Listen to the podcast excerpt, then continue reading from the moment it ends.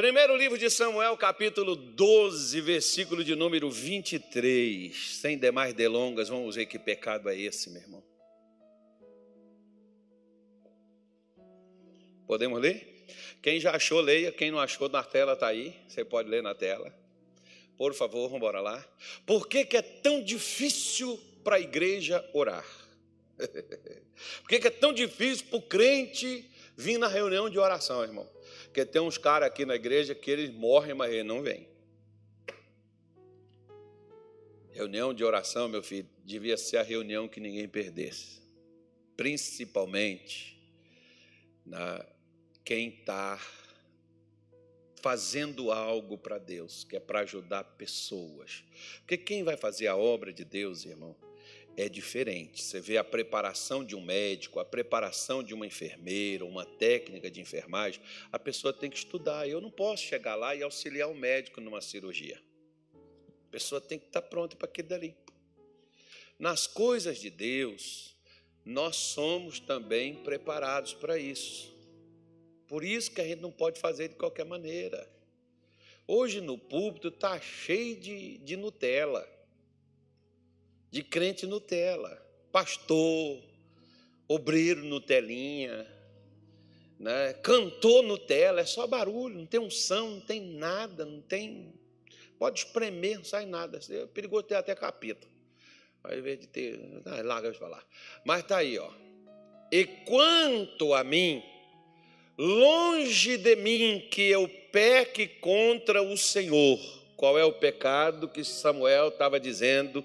Que é contra Deus? Deixando de orar por vós. Opa! Quem não ora também não sabe ensinar o caminho bom e nem o caminho direito, o caminho reto.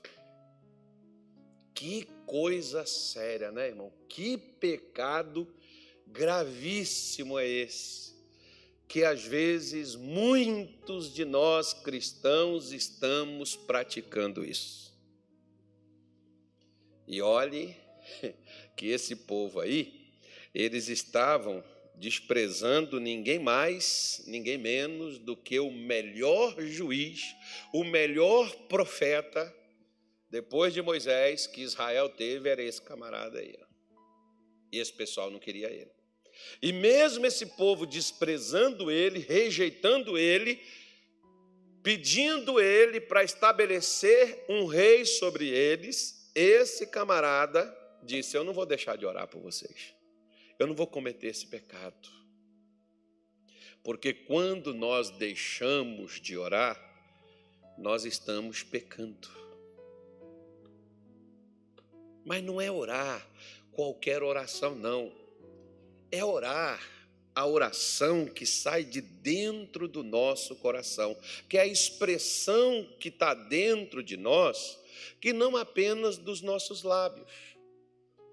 Se a gente pegar, por exemplo, o, o livro de uh, Lucas, no capítulo de número 18, no versículo de número 1, Jesus falou sobre a necessidade de orar sem desfalecer. Orar sempre. Não é orar de vez em quando, é orar sempre, sem desfalecer. Mas você vai ver que lá no versículo 8, Jesus associou a oração com a com a fé. Olha aí para você ver, ó. Digo-vos que depressa lhes fará justiça, quando, porém, vier o filho do homem, porventura achará fé na terra? Olha para cá, deixa eu te falar uma coisa. Quando Jesus voltar, ele só vai achar na fé as pessoas que estão vivendo por meio da oração. Porque vai chegar um dia, irmão, que não está longe, que só quem ora vai suportar o que esse mundo velho vai virar. O negócio vai ficar grosso. A cu... Pastor, você está colocando medo na gente? Não, estou falando com você para você se preparar. né? porque já teve feio aí no né, 2020, o negócio já pegou, e a coisa vai apertar daqui para lá, vai ser apertando mesmo, irmão. vai ser com aperto, vai ser igual a mulher para dar a luz e o filho não quer nascer. Vem as dores de parto, que é o que a Bíblia chama, é o princípio das dores.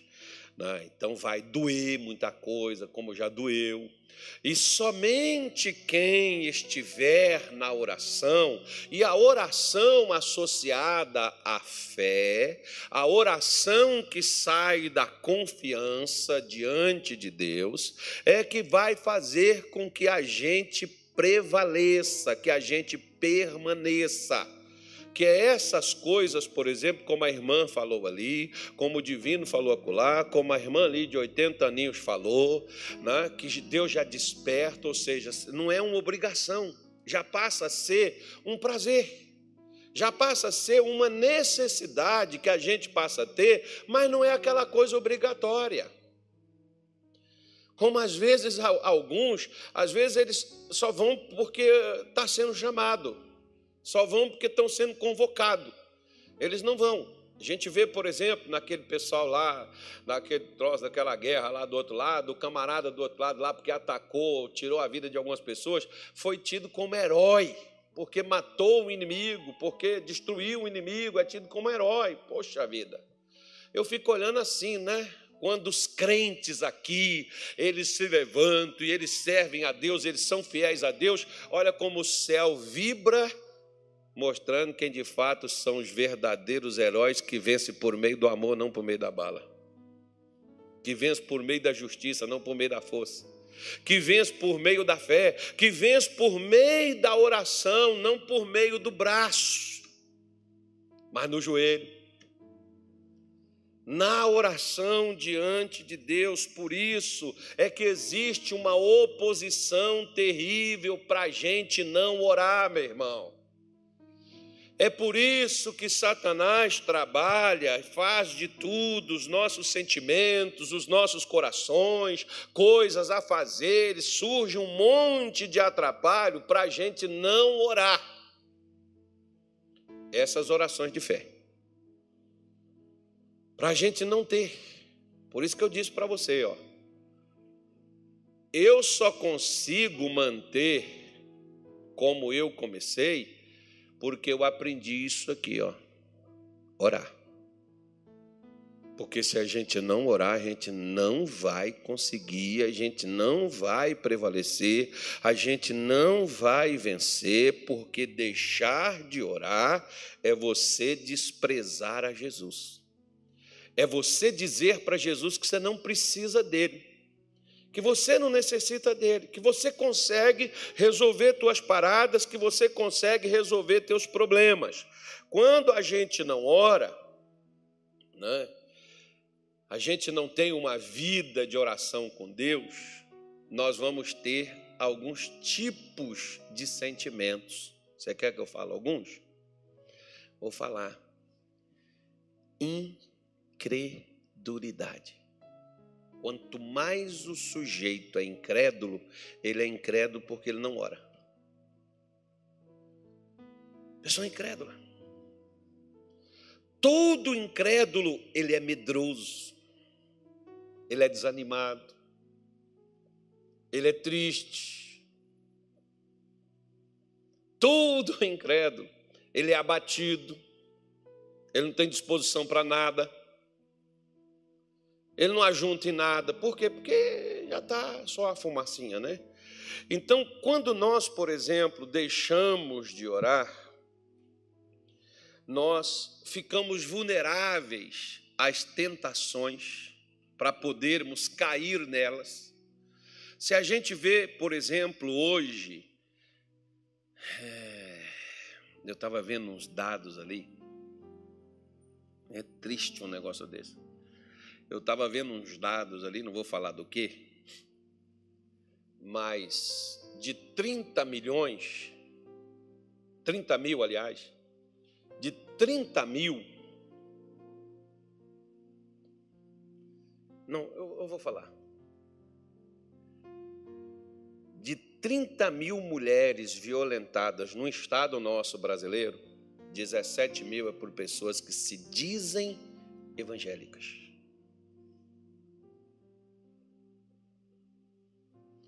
Aí você pega e diz assim: Mas, pastor, como que pode uma pessoa de Deus fazer uma coisa dessa? Ah, irmão. Quer ver como é que pode? Quer?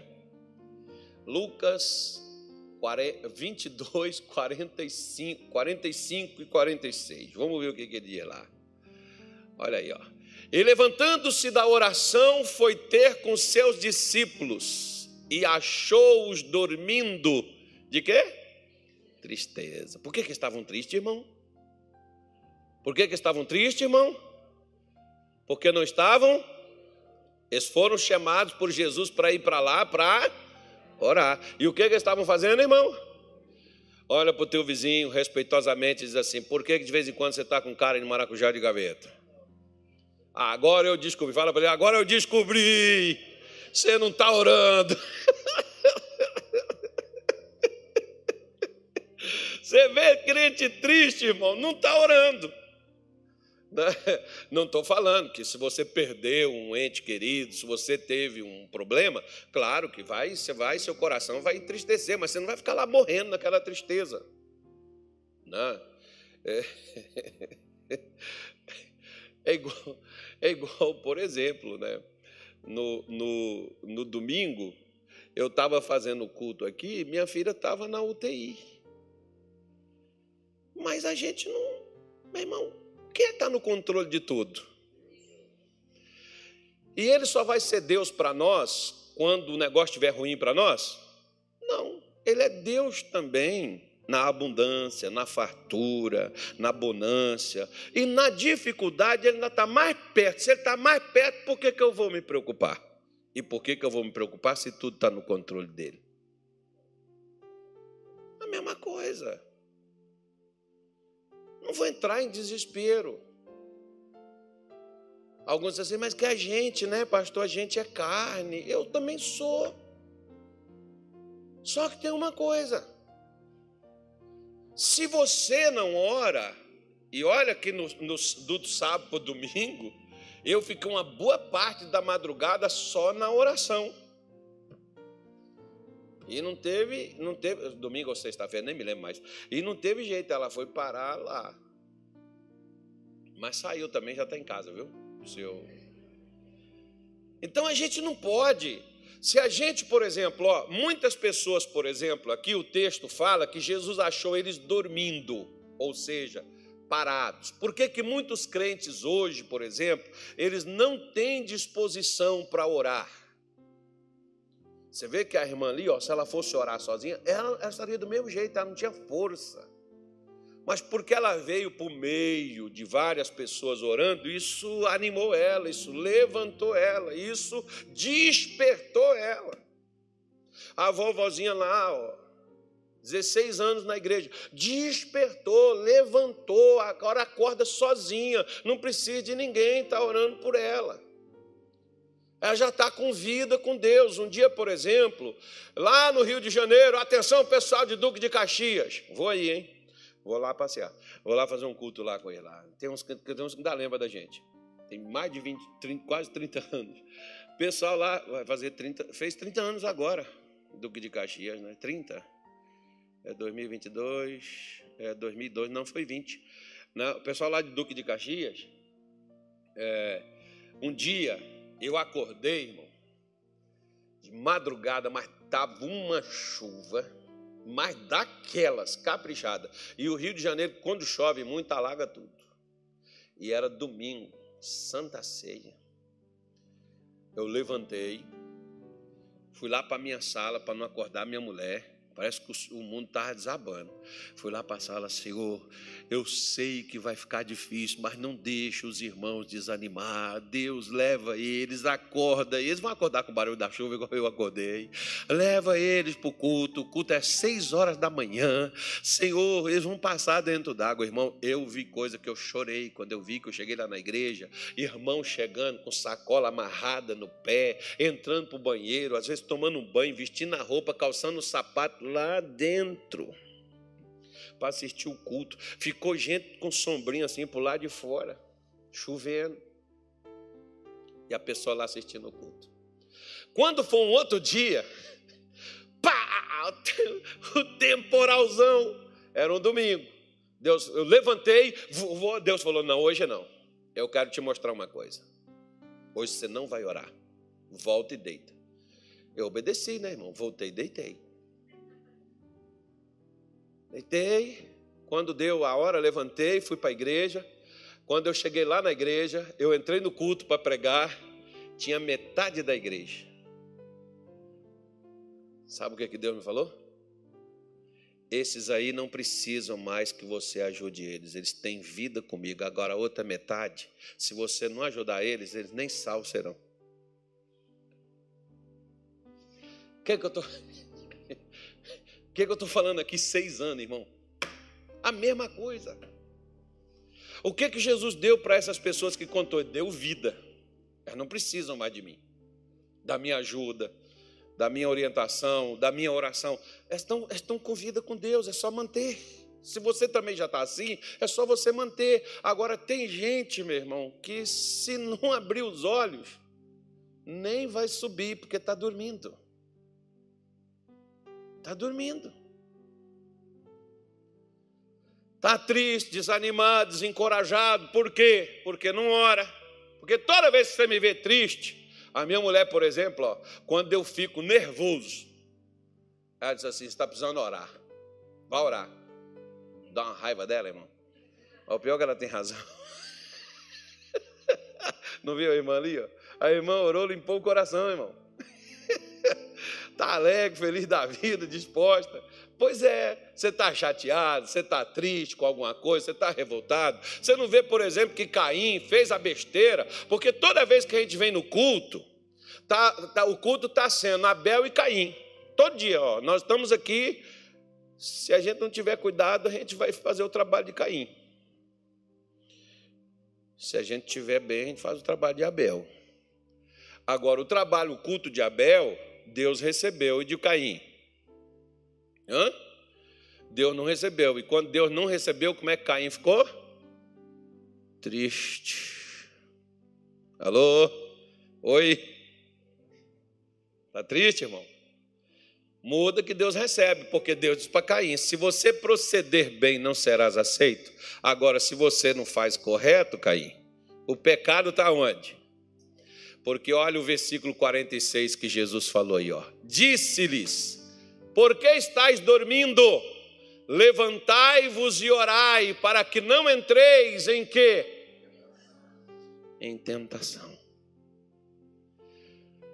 Por que que quando o soldado veio prender Jesus, Pedro enfiou a mão na espada e cortou a orelha do soldado, enquanto Pedro era um crente? Por que Pedro estava andando armado? Me diz. Sendo crente. Por que, que ele estava com a espada?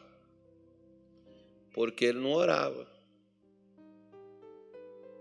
Se você ora, você vai ver que Jesus mandou ele guardar a espada. E disse: Pedro, você não sabe que se eu orasse, o meu pai me enviaria mais de doze legiões de anjos e me livraria desta hora? Porque às vezes nós não fazemos mais uso da oração como a gente deveria estar fazendo. Por que, que nós estamos caindo nas tentações? Sentimentos, desejos, vontades contrárias, coisas às quais a gente é atraído por elas, como a sensualidade, sexualidade, perversão, imoralidade, pensamentos, sentimentos, coisas ruins por que, que a gente cede se a gente é crente, a gente é de Deus? Toda pessoa que negligencia a vida de oração, quando vier a tentação, ela vai agir do jeito dela. E toda vez que eu e você agirmos do nosso jeito, nós vamos agir errado. E é claro, se a gente não consegue mover a Deus, nós vamos mover as nossas mãos. Se a gente não consegue mover os anjos, a gente vai mover o braço. A gente vai mover a arma que a gente tem. Mas Paulo diz que as armas da nossa batalha não são carnais, mas poderosas em Deus. As armas que nós temos são melhores do que as armas que os homens possuem. Mas nós não fazemos uso delas. Né? Por quê? Porque só faz uso das armas de Deus quem está constantemente dependendo de Deus. E quem está dependendo de Deus está orando. Porque orar é depender de Deus. Primeiro livro das Crônicas, capítulo 17, versículo de número 25. Orar vai te dar confiança. Diz assim, ó: Porque tu, Deus meu, revelastes ao ouvido de teu servo que lhe edificarias casa, pelo que o teu servo achou confiança para orar em tua presença. Você sabe quem estava falando isso aí? Davi. Como é que era a oração que Davi fazia? Oração confiante. Não era só uma oração para cumprir um protocolo. Oração específica.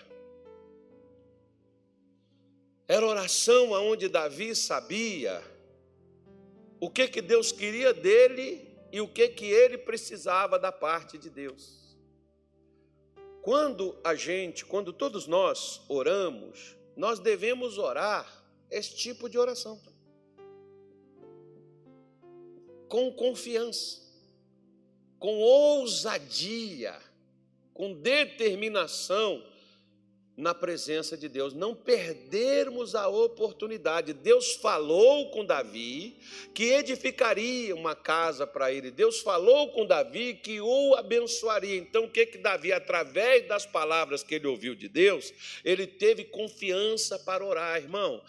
Nós devemos orar não é por causa da nossa justiça, porque nós somos legais, nós somos gente boa, como falou o amigo Natália aqui, mesmo eu estando meio lá, meio cá, não estou certo certo, ou não sei se eu estou certo ou se eu estou errado, vai que eu estou errado, eu não estou certo, ou qualquer outra coisa assim, né? Daqui a pouco tem um amigo meu que vai falar assim, Dilmo, ele vai mandar a minha figurinha ainda, ele já faz isso aí. Mas não tem problema não. Deus diz assim, não assente na roda dos escarnecedores. Quando ele vê o negócio, ele vai falar que é ele que eu estou falando. Ele vai me mandar. Né? Então, veja bem, não é orar por orar, mas orar dentro do que Deus falou com você para você poder fazer, ou seja, fazer a oração da fé. Essa é a oração que vai trazer, que vai fazer a presença de Deus se manifestar. Segundo o livro das Crônicas, capítulo 7, versículo de número 1. Quer ver? Olha o que disse Salomão. E acabando Xelemon de orar, o que, que aconteceu? O que, que aconteceu? Desceu fogo do céu e consumiu o holocausto e o sacrifício, e a glória do Senhor encheu a casa. Uau! Você sabe que tinha, acho que mil sacerdotes aí nesse evento aí, né? Estava lá porque foi feito mil sacrifícios ao mesmo tempo. Interessante, né? Salomão fez um movimento, meu irmão, que nunca tinha sido feito na vida. Em compensação, também Deus fez uma coisa que nunca tinha acontecido no mundo. O que, que Deus fez? Os sacerdotes estavam tudo pronto para poder ministrar. Quem foi que ministrou naquele dia? Deus. Os sacerdotes não fizeram nada. Olha para mim. Pastor, estou tendo um trabalho com meu marido. Estou tendo um trabalho com meu filho. Você é besta. Se você eu não ficar nesse trabalho, não. Deixa isso para Deus. Ore e deixa Deus descer, porque quando Deus desce, aí Ele vai mexer nos parafusos, meu filho. E quando Ele mexe nos parafusos, funciona. Eu, eu falo com os meus filhos lá em casa, eu não vou sair atrás dele, não, irmão. Mas tem quem vai. E vai pegar ele direitinho. E pega. Não é ameaça, não. É melhor Deus pegar do que o capeta. e eu deixo, pode pegar, Jesus. Pega, joga no chão, pisa em cima, só não mata. Nem misericórdia. Né? deixa, deixa pegar. Tem que pegar? Pega. Mas Salomão, voltando aqui para o texto aqui, Salomão orou. A oração trouxe o fogo de Deus e trouxe além do fogo, trouxe o que? A presença de Deus para dentro da casa. Os sacerdotes, irmão, ficou quietinho. Quando eu vejo, por exemplo, muitos pastores, amigos meus, falando assim: estou trabalhando muito, sinal de que Deus não está fazendo nada.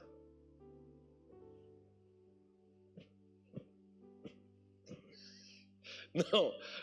E o pior é quando um diz assim: eu fiz isso, eu fiz aquilo. Deus não fez nada. Isso é mais grave ainda. Por isso que Paulo diz: não sou eu que faço, mas Deus é quem opera estas coisas através de mim. A mesma expressão foi Jesus. As obras que eu faço não as faço de mim mesmo. Eu faço aquilo que o meu pai me mandou fazer. Jesus só mandava e Deus só colocava a mão no que ele autorizou Jesus fazer. Sabe por que, que Jesus orava? Porque ele deixava Deus trabalhar através dele. Quem ora, deixa Deus trabalhar através de nós. Deixa eu falar uma coisa com você.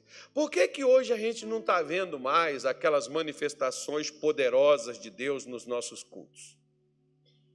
Quando eu estou falando nossos cultos, eu estou falando nos cultos das igrejas evangélicas, a minha, a nossa, todas as outras. Por que, que não tem? Os doentes não são curados, os oprimidos não são libertos. Por que, que o diabo não se incomoda mais com o nosso louvor, não se incomoda mais com a nossa pregação, não se incomoda mais com as. Ele até vem nos nossos cultos, irmão.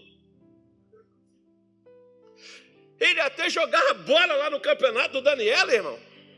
Mas depois Daniel pegava eles. Né, até entraram com, com ofício. Falaram comigo que o último time, uma vez aí, quando eu cheguei aqui, que ganhou, o cara tinha 70 demônios nele, né? Falou, pastor, aí não dá, o cara, né? Com 11, era 11, né? O cara jogando com 70.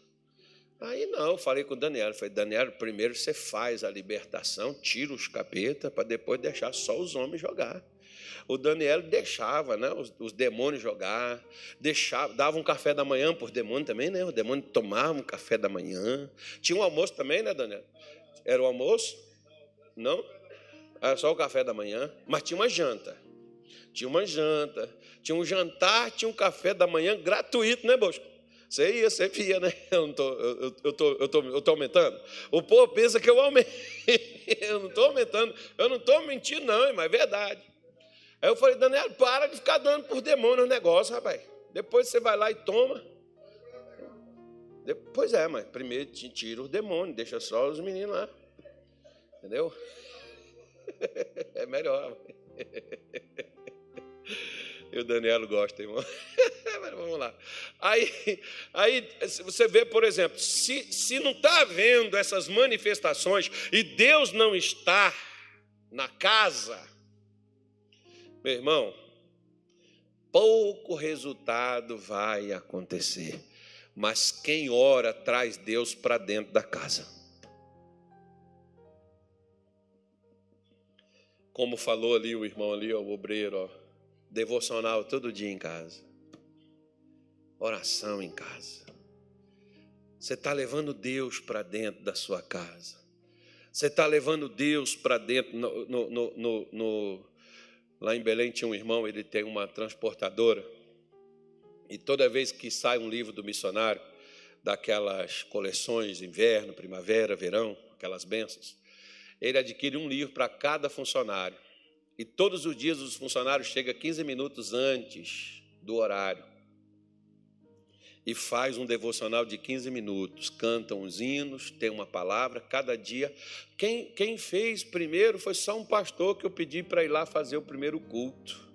E eu dei a ideia para ele e eles copiaram a ideia, nunca mais pararam de fazer. Eu não falo mais com ele.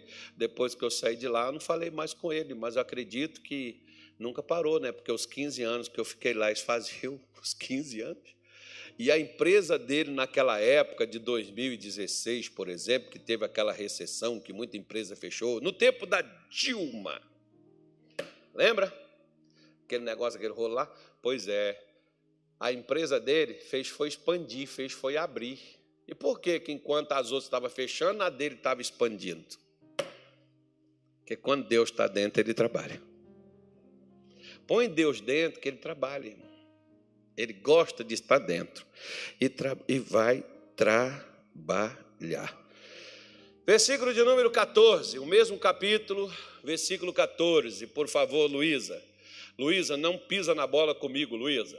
E se o meu povo que se chama pelo meu nome se humilhar e orar. Olha para cá. Você sabe por que, que a gente não ora? Sabe por quê? Não é só porque existe oposição à oração, não. O maior opositor da oração não é o diabo, você sabia? A maior oposição na oração é o orgulho. E quem é que tem o orgulho? Sou eu, você. Porque se você não ora, você diz assim: eu já vi, por exemplo, pastores, não precisa disso, não há necessidade, essas orações toda a vida, esses cultos dessa forma, não há necessidade disso. Pois é, agora você sabe o que que Pedro, por exemplo, falou para os seus conterrâneos e pastores e apóstolos na sua época? Ele diz assim: ó, deixa os outros fazer a distribuição dos alimentos, nós, porém, dedicaremos a palavra e a oração.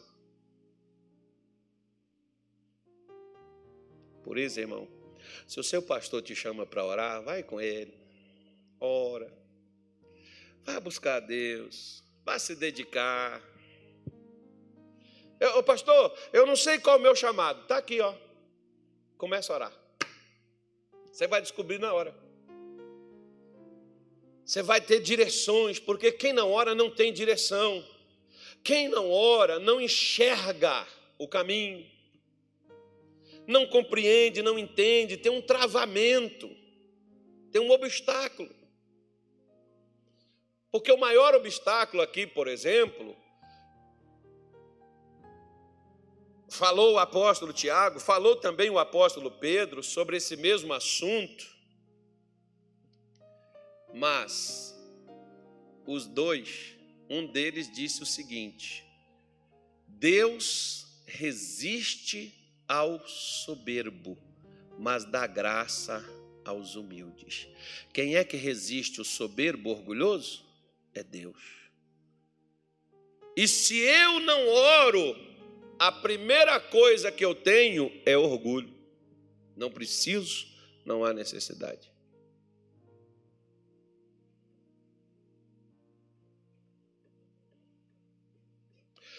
Quando Jesus, por exemplo, em Mateus 6, 9, ele diz assim: Vós, porém, quando orares, orareis assim. Ele falou: quando você for orar, ora desse jeito. Então ele estava falando que era para orar, né? Quando você for orar, ora dessa forma. Ele estava falando de oração. Porque ele esperava que a gente orasse. E quando a gente fosse orar, era para orar da maneira correta. O modelo não é oração, é o modelo, né? porque diz: Pai nosso que estás aonde? Onde é que o Pai está? Mas tem que estar aqui na terra com a gente também. Então, quem ora está trazendo o Pai do céu. E no céu você tem um pai, você não tem um juiz. Juiz é para os outros, para nós é pai. Juiz é para quem está errado, juiz é para o arrogante, juiz é para o soberbo. Para nós que somos humildes, é um pai.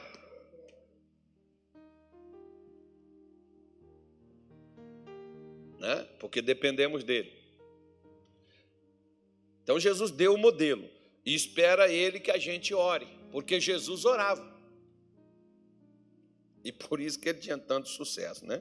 Por isso ele espera que a gente também ore, porque nós só não oramos quando nós não tivermos humildade. Se houver humildade, se o meu povo que chama pelo meu nome se humilhar, a primeira coisa é humilhação. Olha para cá, vou te falar uma coisa. Posso falar não? O que que a igreja brasileira está sendo mais humilhada depois de 2020 para cá? E por quê? Porque não ora. Eu determino, eu ordeno, eu digo, eu falo, eu mando. Ora não, filho. Ora não para ver. 2020 foi para mostrar e humilhar e botar a gente assim ó, na frente do canhão e falar assim: não dou, não vai, e põe debaixo do que vai envergonhar vocês. Vocês não dependem de mim?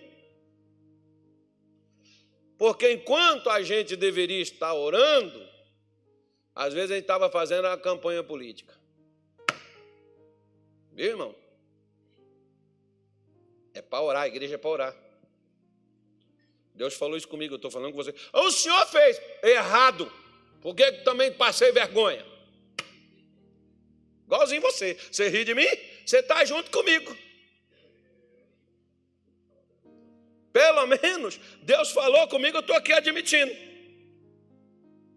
Função da igreja é orar. Não é fazer campanha, não. E nós não vamos mexer com esse negócio, não. Vamos embora. Vida que segue. Ah, vai pegar meu pescoço aí. Ah, não estou preocupado com isso mais não, já passei dos 50 também. E outra coisa, quem já está morto não tem medo de mais nada, não. já está morto mesmo, morreu. O senhor tá, morreu, pastor? Morri, irmão, morri para o mundo. Morri para o pecado. Para o pecado, para o mundo, estou morto, mas vivo para Deus. Eu não penso nenhuma, não estou nem preocupado, não. Agora vamos. Vamos lá para Jó 33, versículo 26. Olha o conselho que Eliú. Eliú foi um remédio para Jó, irmão. Você sabe que Jó teve um problema e por causa do problema de Jó ele perdeu filho, perdeu casa, perdeu a prosperidade, perdeu a saúde. Qual era o problema de Jó? O problema de Jó era um problema escondido. O que, que Eliú falou para ele? Olha aí, ó, versículo 23. 20, eu falei 26? É, foi esse, é esse mesmo, 26. 33, 26. Olha o que, que ele diz aí, ó. Deveras orarás a Deus, que se agradará dele, e verá a sua face com júbilo, e o restituirá ao homem a sua justiça. Versículo seguinte, vamos lá. Olhará para os homens e dirá: Pequei e perverti o direito o que de nada me aproveitou. Quer ler o outro versículo? Mas Deus livrou a minha alma de ir para a cova e a minha vida verá a luz. Calma aí.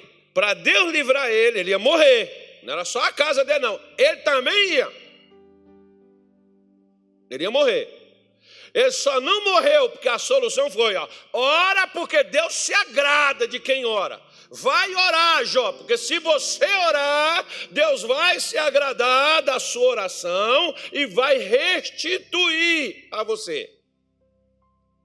Por isso que ele diz: Ele livrou sua alma de ir para a cova e a minha vida verá a luz. Por isso que você vai ver lá no 42, versículo de número 2. Vamos embora lá. Jó 42, 2. Bem sei eu que tudo podes e nenhum de teus pensamentos pode ser impedido. Versículo 3. Quem é aquele, dizes tu, que sem conhecimento encobre o conselho? Por isso falei do que não entendia, coisas que para mim eram maravilhosíssimas, que eu não compreendia. Versículo 4. Escuta-me, pois, e eu falarei contigo, eu te perguntarei, tu ensina-me. Versículo 5. Com o ouvir dos meus ouvidos ouvi mas agora te vê os meus olhos. Versículo 6. Por isso me abomino e me arrependo no pó e na cinza. Agora, qual era o problema de Jó? Qual era o problema de Jó? Ele falou que ele se abominava e se arrependia. Se arrependia, tinha um erro. Quando foi que ele descobriu o erro? Quando ele orou.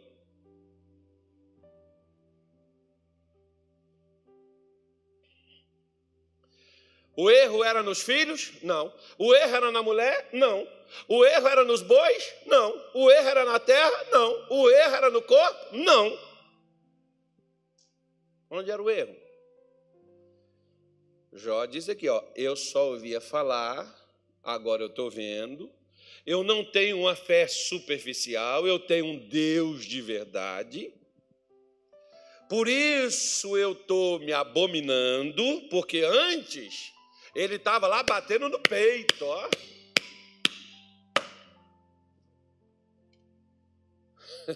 é, meu irmão.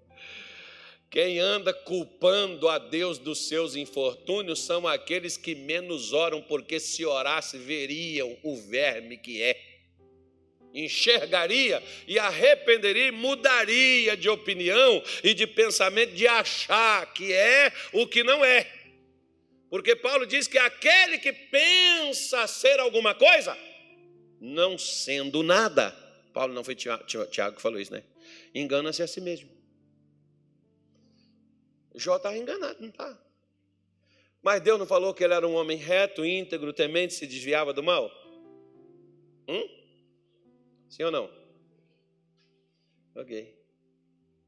Agora olha para cá. Onde que estava o erro? Hã? Por que, que ele. Eu falei para você que o Eliú foi o remédio dele. Pega de onde o Eliú passou falar com Jó e você vai ver. Porque quando os filhos estavam vivos, ele orava pelos filhos, não estava? Não orava? Hã? Orava? Deve que ele orava também pelas finanças dele, né? Hã? Orava também, não orava? Ele também pedia a Deus: me guarda, Senhor, põe teus anjos ao meu redor, me livre de todo mal. Ele também pedia, não pedia? Eu acredito. E por que que Deus não guardou? O que foi que aconteceu? Pega lá de onde Eliú passou a falar com ele, porque quando Eliú começou a falar com Jó, foi quando Jó levantou e venceu.